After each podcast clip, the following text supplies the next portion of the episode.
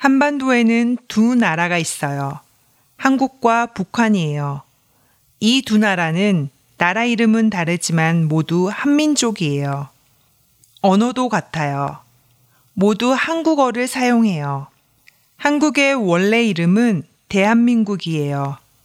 이것은 중국 한자예요. 한국어에는 한자가 많아요. 대는 크다. 한미는 한국 사람. 국은 나라예요. 한국 사람들은 보통 한국, 우리나라를 사용해요. 하지만 한국 사람들이 축구, 야구를 봐요. 그럼 대한민국을 사용해요. 북한의 이름은 원래 조선민주주의 인민공화국이에요.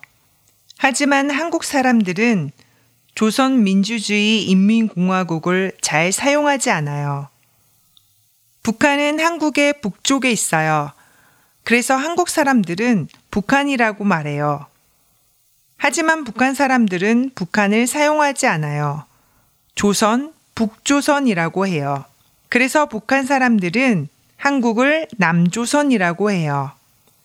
그리고 한국어도 조선어라고 해요.